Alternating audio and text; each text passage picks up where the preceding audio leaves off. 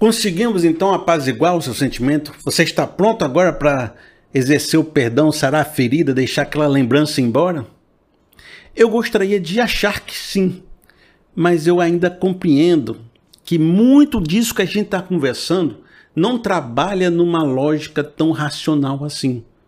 Você pode compreender tudo que eu estou tá dizendo e ainda está sentindo raiva, ainda está sentindo dor porque tem coisa que a gente entende aqui, mas que aqui não obedece o que está acontecendo aqui. Você está me entendendo? Sim. Eu queria não mais sentir aquilo. Aí você fala isso com a cabeça. Você entende por que, que não deveria sentir, você entende as razões, você entende tudo. tudo você, você entendeu tudo que eu falei para você e você está compreendendo, está consciente do que eu falei para você. Mas está aqui, consciente aqui. Mas aqui, no coração, nas emoções, você não consegue sentir. E sabe que às vezes isso causa até um problema também? Aí é o peso 3 agora. Qual é o peso 3? Porque você sabe o que deveria fazer, mas não consegue fazer. Você sabe que não deveria sentir, mas continua sentindo. Você sabe que deveria se libertar.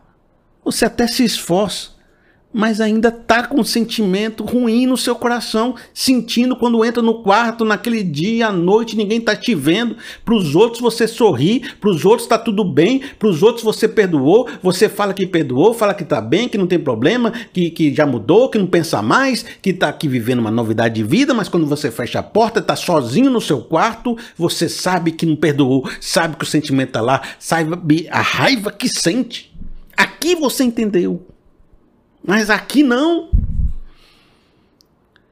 Difícil. Eu sei que, meu amigo, eu sei que é difícil. Eu estou entendendo o que você está pensando. Eu estou compreendendo que você entendeu aqui e ainda se sente culpado por não conseguir fazer isso. Então você está com peso 3 agora. Quando você está orando no seu quarto, sabe o que, que aparece na sua mente depois de um tempo? Depois de passar tanto tempo convivendo com essa dor? Você pensa assim: eu nunca vou conseguir suplantar isso no meu coração. Eu nunca vou conseguir entender aquilo que aconteceu. Eu sozinho não sou capaz de superar essa dor. Isso vai acontecer. Ao mesmo tempo que isso acontece, isso dá, traz uma resposta. Qual é a resposta, Felipe? De que se você não vai conseguir, então não é algo que você deva fazer sozinho não é algo que você sozinho consegue fazer de fato.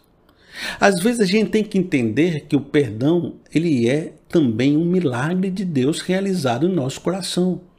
Não é só eu querer, não é só eu tentar, não é só eu desejar muito. É preciso de um Espírito Santo modificando os sentimentos internos lá dentro. Um verdadeiro milagre precisa acontecer para que determinados perdões aconteçam. Eu quero ler até um texto com você. Diz assim: olha só, João 15, no verso 5. Eu sou a videira verdadeira, vocês são os ramos.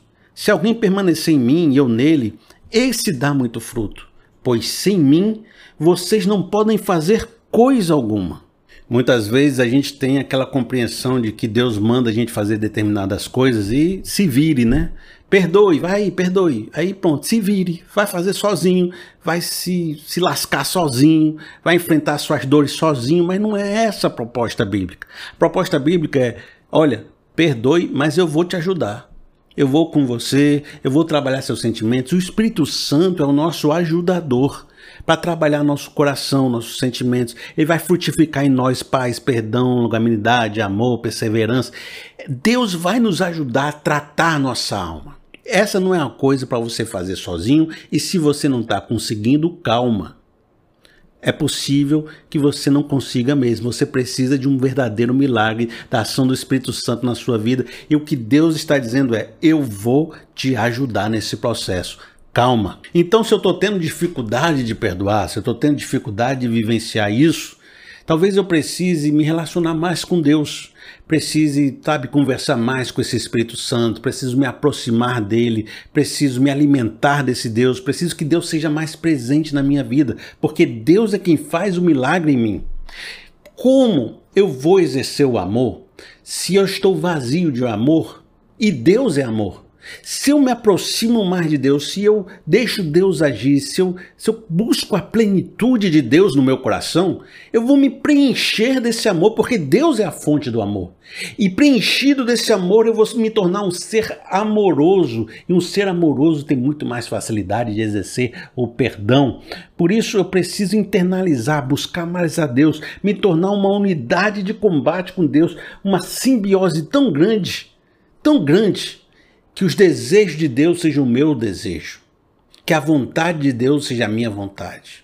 E olha, nessa proximidade com Deus, eu também sou quebrantado nos meus pecados. Eu percebo as minhas falhas, eu me torno mais humilde, eu me vejo como cidadão falho, e por me ver como falho, eu começo a entender a misericórdia, o perdão que veio sobre mim, e aí eu consigo entender a misericórdia, o perdão que eu devo levar para as outras pessoas também é um processo não só de se tornar amoroso, mas de se tornar mais humilde, de compreender o perdão que veio sobre a sua vida. Então, toda essa aproximação vai tornar todos esses conceitos que às vezes eu estou falando com vocês, que parece apenas um conceito etéreo, que é uma coisa mais mental, vai tornar esses, esses conceitos mais emocionais, mais verdadeiros.